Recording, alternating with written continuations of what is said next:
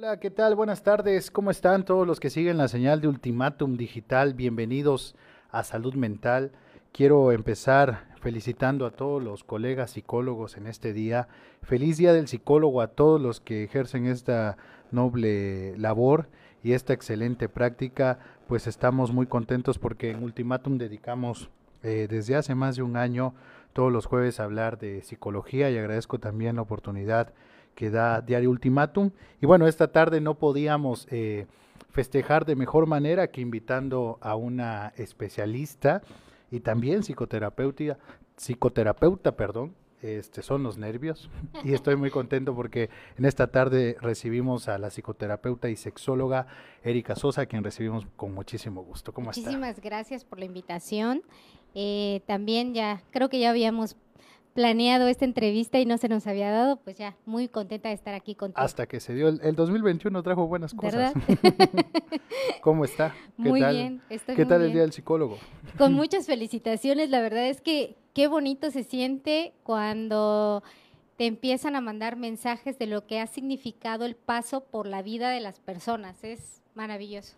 Creo que al final de cuentas es el pago, ¿verdad? Sí, Podrán haber muchas satisfacciones, pero creo que ese es el mayor pago. Así es. ¿Cuántos años ya de experiencia para que las personas nos conozcan? Eh, por ahí anunciábamos con platillos y todo que iba a estar una sexóloga y demás, y bueno, y también psicoterapeuta, pero ¿cuántos años de experiencia y demás? Gracias. Eh, a partir del 2005 fue que empecé a, ya a la práctica, porque me pasó algo que yo no sé si les pasa a todos nunca creía que tenía las herramientas, siempre creía que me faltaba más y que me faltaba más y que me faltaba más hasta que uno de mis maestros me dijo, ya basta, o sea, hazlo, aviéntate, si no, no vas a empezar. ¿no?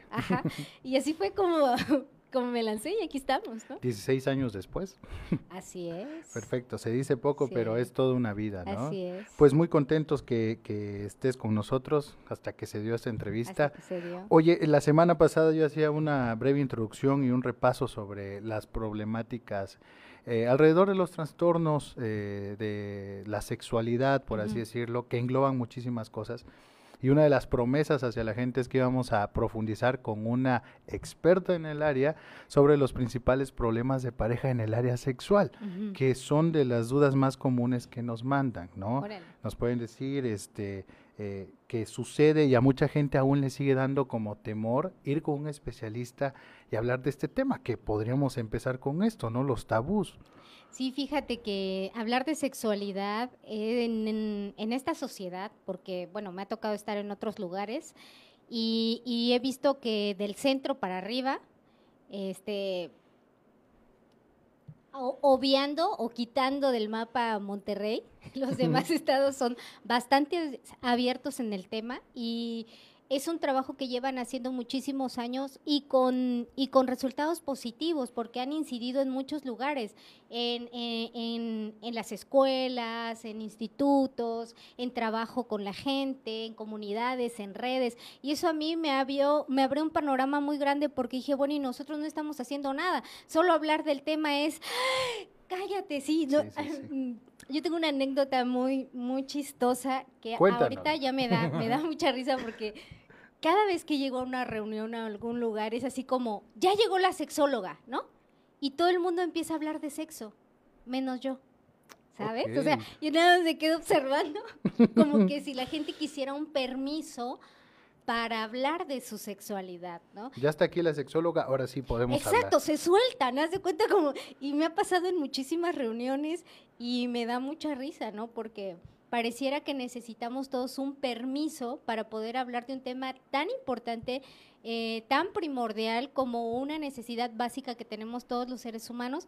Y si hablamos en las relaciones de pareja, pues es uno de los pilares que sostienen una relación de pareja, ¿no? Entonces, el huir del tema, eh, no saber cómo abordarlo, por supuesto que trae muchísimo problema en comunicación de las personas y eso por ende va a tener problemas en las relaciones de pareja, infidelidades, etcétera, ¿no?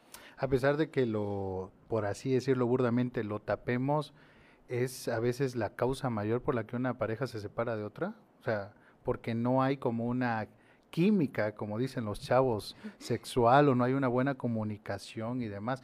Para empezar tendríamos que eh, eh, definir qué es lo que finalmente como pareja este, te puedes comunicar sexualmente, es a través de acuerdos o cómo, porque parecía que no hay un manual y sí los hay, y sí hay, y hay, por así decirlo, orientación, pero la gente dice, es como si todos fuéramos empíricos en ello, ¿no?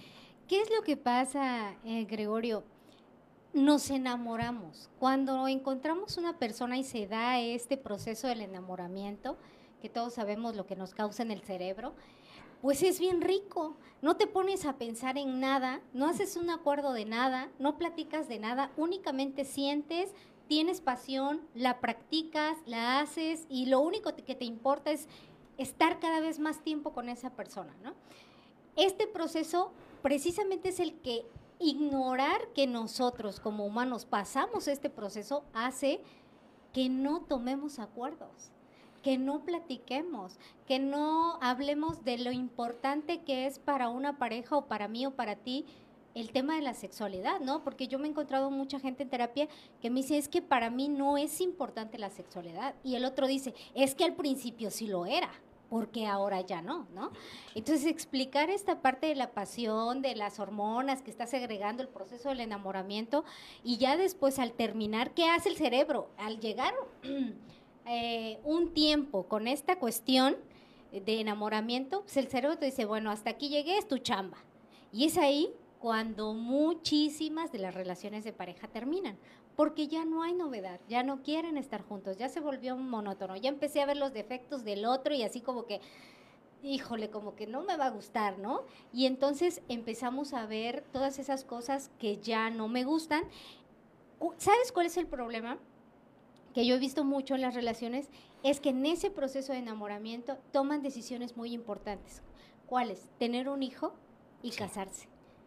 Cuando ese proceso termina y te das cuenta que estás en una relación en la que no quieres estar, con esa persona resulta que no me gustan muchas cosas o que ya tengo un hijo, es ahí cuando empiezan los problemas fuertes en las relaciones de pareja, ¿no? Porque estamos hablando que ya hay frustración, y todo lo que termine en sion, ¿no? Sí, menos pasión. menos pasión, claro. Ahora, estas dificultades, eh, por lo mismo que no hay un acceso o no hay un reconocimiento a veces en la pareja, no se busca una orientación profesional y terminan o terminan orientándose con los papás, con, con los primos, pero no con un profesional y esto termina siendo totalmente catastrófico. Ahora, ¿qué tendría que hacer una pareja, no? Ya las la, pareja ya se dio cuenta que hay una problemática, que no se están comunicando, que uno de los dos ya no se está conectando. ¿Por dónde empezar? ¿Cuál es finalmente, eh, desde la perspectiva profesional, el primer paso a decir, ya detecté una problemática en mi pareja, ¿qué hago? Buscar ayuda profesional, por supuesto, ¿no?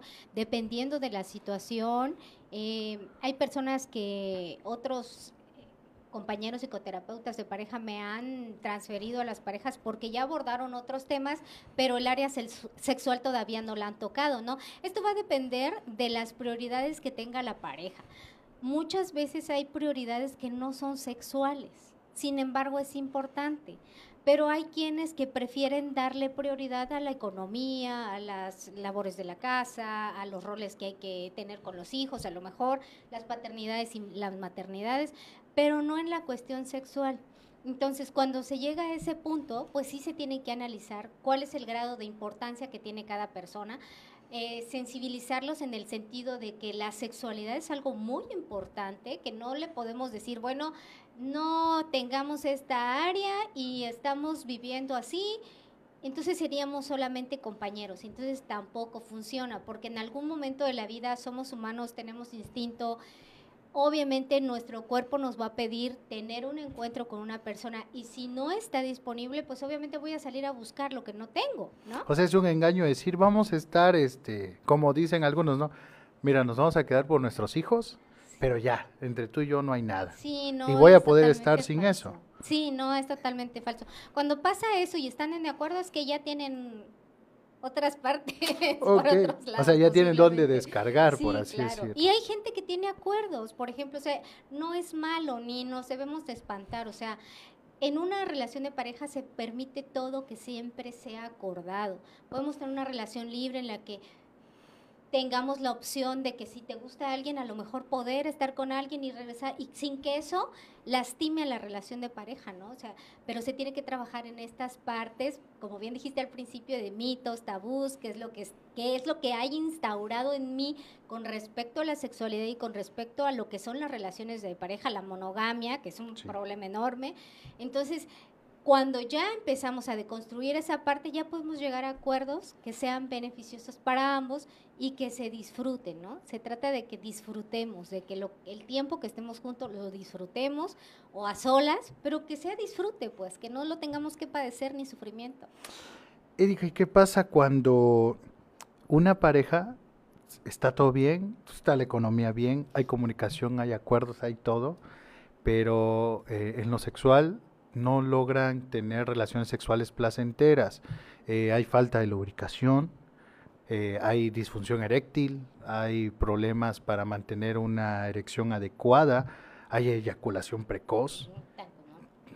¿Qué pasa? O sea, porque finalmente también eh, eso puede llegar a un momento de hartazgo en el otro, ¿no? En el otro que por así decirlo sí está disponible o bien, pero el que lo está padeciendo finalmente, aparte de todo el rollo de autoestima que trae esto, pues se termina quedando, se termina quedando en el abandono, por así decirlo. Cuando, cuando una pareja está detectando que su pareja no está rindiendo bien, ¿qué, qué hay que hacer? Primero tenemos que hablarlo, o sea, tenemos que eh, entrar en cuenta que tenemos un conflicto, que tenemos un problema. Necesitamos abordarlo, o ver de qué manera lo vamos a abordar. ¿Qué es lo que primero que hacemos nosotros? Revisar que la persona esté bien físicamente, ¿no? O sea, que no tenga alguna enfermedad crónico-degenerativa que le esté provocando una disfunción de su vida erótica. De, lo mismo pasa con las mujeres, en qué etapa están, a lo mejor están en, en la menopausia, etcétera. Entonces, una vez que detectamos eso, pues ya nosotros ponemos técnicas, trabajamos en conjunto, es decir, no me voy a la cama con ellos, ¿verdad? Pero a lo que voy es que dejamos tareas y ellos lo tienen que hacer en su casa cuando se trata de relación de pareja y cuando se trata en soledad también. Se, da la instrucción en el consultorio, lo tienen que trabajar en casa y a partir de ahí empezamos a tener o ellos comienzan a tener otras maneras de relacionarnos o de relacionarse. ¿Qué es lo que pasa, Gregorio? Tenemos altamente metido en la cabeza la pornografía. Sí. Tenemos el sexo totalmente cosificado y genitalizado. Es decir, creemos que somos penes erectos y vulvas lubricadas. Al no existir una erección o yo no lubricar, entonces creo que tengo un problema. Algo está mal conmigo porque yo no soy como las de la tele, o yo no soy como los de la película, o yo no hago lo que hacen ellos, o yo no duro tanto, o yo no tengo el tamaño. O la, o la, la famosa eyaculación externa, ¿no? Que, que muchas veces este, venden en las películas pornográficas. Entonces, tenemos que deconstruir esa parte, no somos genitales, somos seres humanos, tenemos una gran capacidad erótica en todo nuestro cuerpo, somos mucha piel. El primer, el órgano más importante es el cerebro, hay que estimular el cerebro. El más grande es la piel, hay que eh, explorar la piel, ¿no?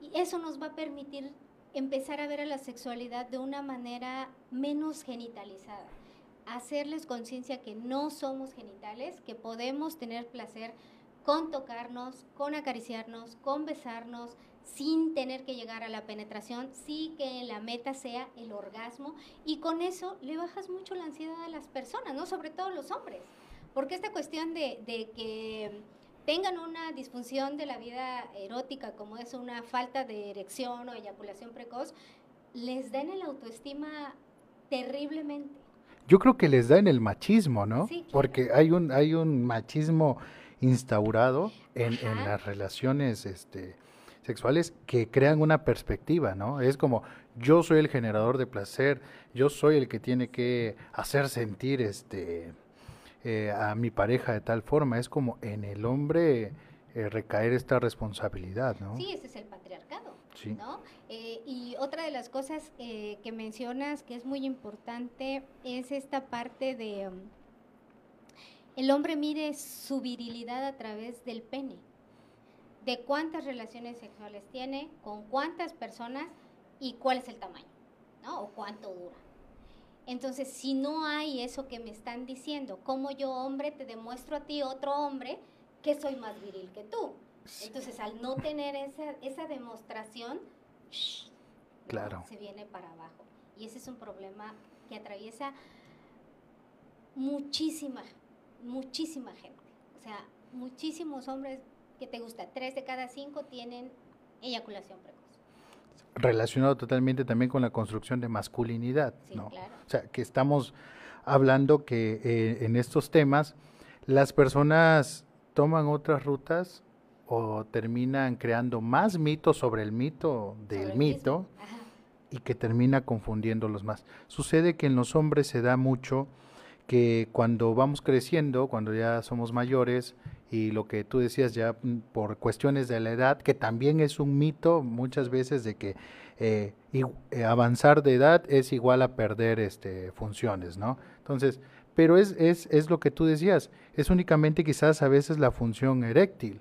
¿Cuántas otras cosas se dejan de hacer? O hombres que cierran esa parte de su vida porque pues ya no pueden, y este ya no pueden únicamente es una cuestión genital. Ahora, ¿qué eh, es cierto, o sea, desde la perspectiva profesional, es cierto que las parejas en cuanto más pasa el tiempo, menos sexo tienen? ¿Es cierto eso? O sea, ¿es, es algo que les pasa a todos? Bueno, hay algo que es bien importante. Al ir asumiendo roles en las relaciones de pareja, vamos dejando de tener como interés en otras áreas. Por eso tiene que haber el equilibrio, por eso se tiene que platicar y por eso se tiene que eh, hablar con la pareja, decir, bueno, para ti, ¿qué porcentaje de importancia tiene la sexualidad en tu vida? No, pues que para mí tanto, ¿no? Para mí tanto. Entonces, desde ahí podemos ir partiendo para ver eh, como te decía, terminando el proceso de enamoramiento es donde viene el trabajo real de las parejas. ¿no? La construcción del día a día, el estar innovando, el seguir con nuestras citas, el a mejor no permitir que otras áreas invadan esta que es nuestra, esta intimidad, este, esta pasión que, que podemos llegar a desarrollar.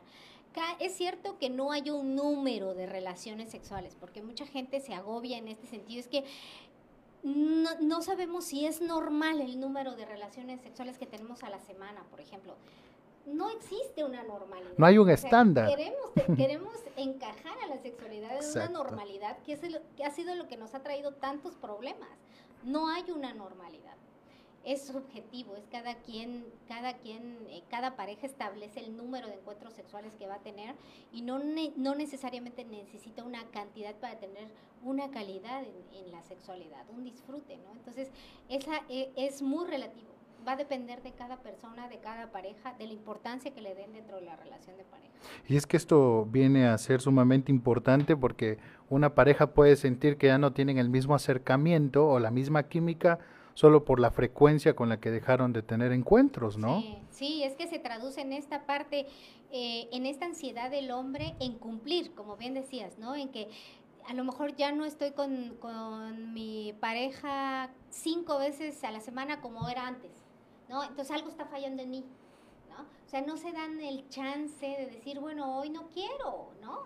Eh, otro de los mitos de, de, los hombres es precisamente que tienen que decir sí siempre y tienen que tener el pene erecto siempre. No es cierto. Tenemos el derecho de decir que no, hoy no quiero. A mí me ha tocado mucho en consulta precisamente esta parte de decir, es que no quiero tener relaciones y me obligan.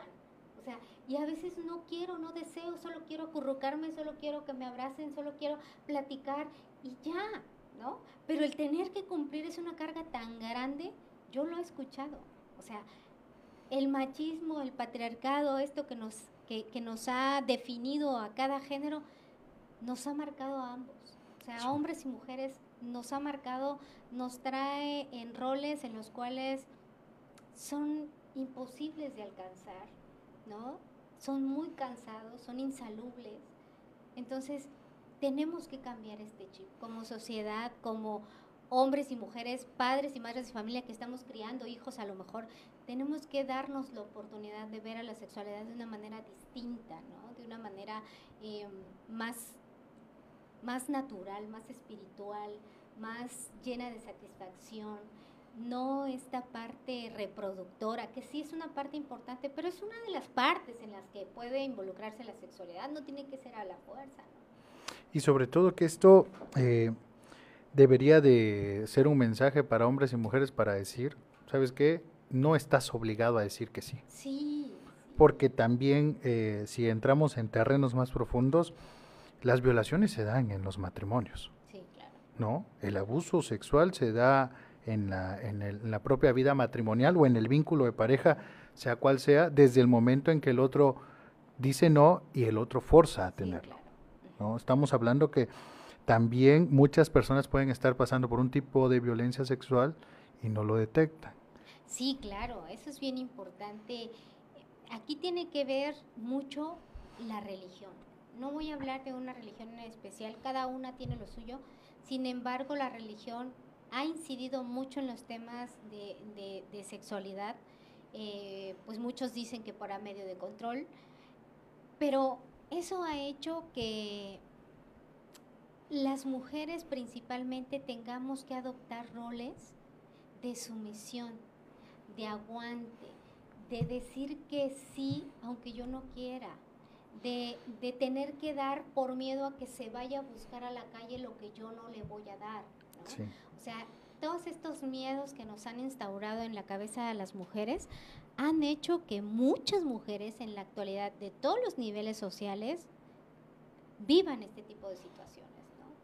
Sean, estén siendo violadas constantemente, estén siendo abusadas, golpeadas, con esta cuestión del aguante, ¿no? Eh, ese rato estaba yo viendo una publicación que decía, no es cierto, lea, las mujeres no aguantan.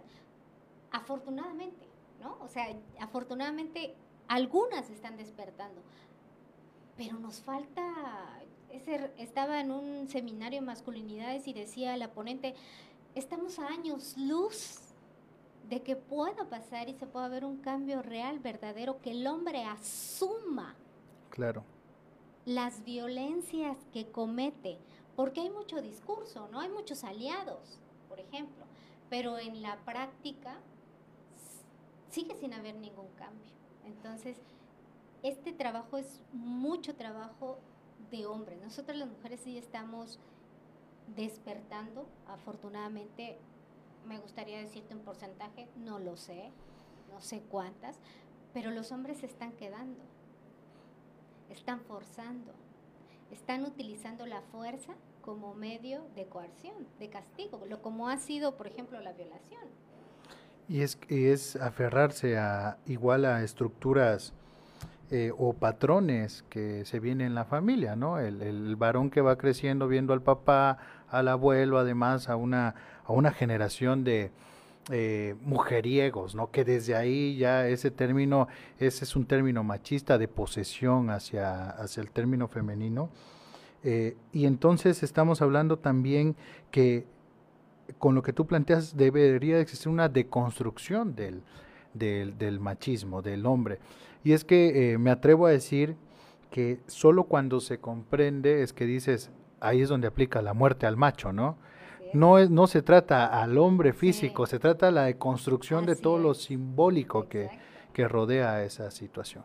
¿Por qué? Porque cuando se utilizan este tipo de expresiones de que muerte al macho y demás, los hombres no nos quieren muertos. No, no te quieren muerto a ti.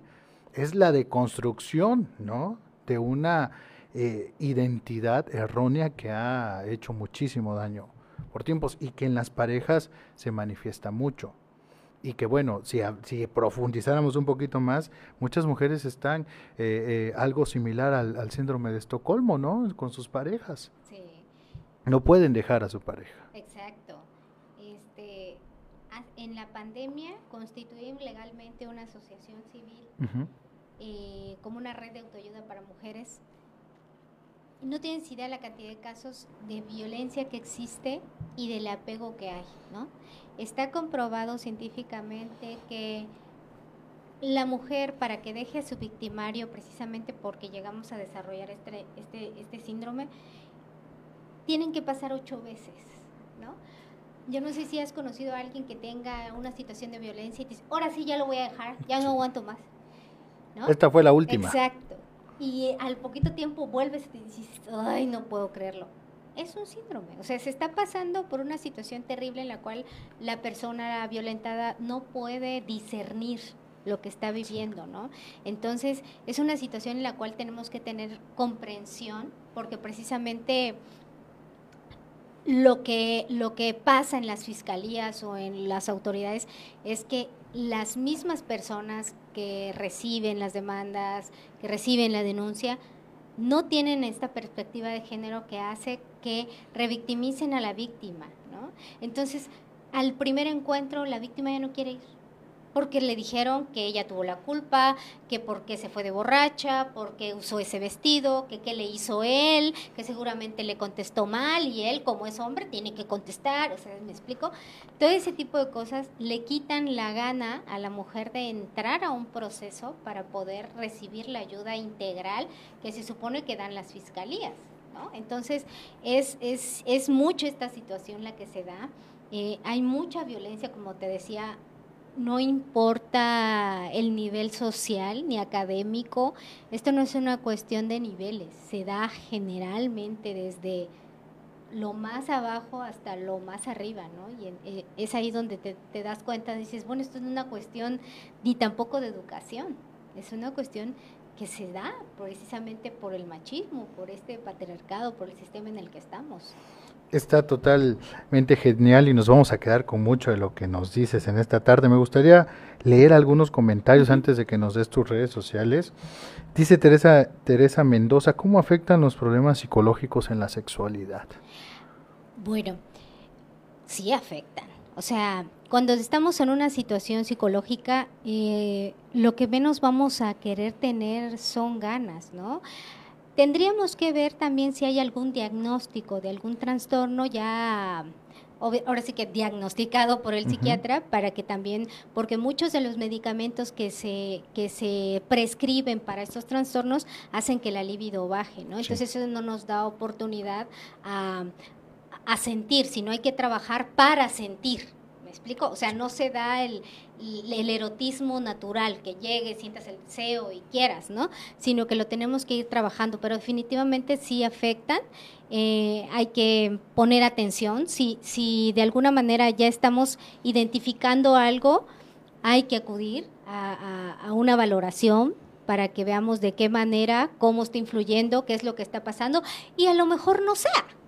¿Sabes? Porque eso me ha pasado mucho también. No es que yo creo que esto resulta que no es así, solo es cuestión de información, de dar opciones y entonces la persona ya se va tranquila, relajada, continúa con su tratamiento, con los tratamientos que llegue a tener y pues puede iniciar una vida muy rica. Buscar una orientación profesional es la respuesta entonces. Mariano de la Cruz nos dice, ojalá este tema tenga una gran trascendencia porque algunos desconocen qué es realmente. Muy bien. Así es, gracias. Enrique Méndez Gil dice, buen tema para un buen entendimiento. Eh, por acá está otro comentario, nos dice Roosevelt Rodríguez, está muy bien el tema. Dice Benjamín López, buen análisis. Muchas gracias. Sari Castellanos manda saludos. Por ahí hay algunos comentarios que no nos están apareciendo. Muchísimas gracias. Saludos a la, a la sexóloga, dicen por acá. Bueno, pues estamos muy contentos de haber recibido en esta casa por fin a la psicóloga, eh, psicoterapeuta y sexóloga Erika Sosa. En este Día del Psicólogo también, que estamos muy contentos y que te felicitamos. Y que muchas gracias por darte el tiempo de venir aquí a Ultimatum, que no sea la última vez. Claro, yo encantada, me encanta poder compartir un poco de, de lo que he aprendido, porque como decía un gran maestro que falleció, él decía, como sexólogos tenemos la obligación de hacer que la sexualidad no les duela a las personas, ¿no? Y, yo no entendía tanto esta frase hasta en la práctica que me he encontrado persona que llega, que le duele su sexualidad, ¿no? Entonces, es tan profunda y, y, nuestro trabajo es tan maravilloso, tan grande, tan, tan liberador, que la verdad, si volverían a hacer, volvería a dedicarme a lo mismo. Qué gusto escuchar eso, porque aparte eres una gran profesional. Gracias. ¿Dónde te encontramos? Tu página, por favor, de internet, Facebook y demás, las personas que estén interesadas. Tengo mi página, mi fanpage. Eso. Eh, se llama Sexóloga Erika Sosa Peña. La biografía Erika Sosa Peña. El Instagram Erika Sosa Pena, porque no reconoce la diéresis. Ok. Este, todavía. Mi número para citas 961 22 920 42. Ahí estamos, citas, charlas, pláticas, eh, lo que ustedes gusten, menos exoservicio, ¿verdad? Eso. sí, es que parece chiste, pero me ha pasado muchas veces. Perfecto, qué bueno aclararlo. Así es. Eh, eh, la, ¿Tienes una página de internet, ericasosapena.com? Ah, bueno, sí, es que esa página es de juguetes sexuales. Ok. Ajá. Bueno, Es pues para el que quiera también, ¿no? www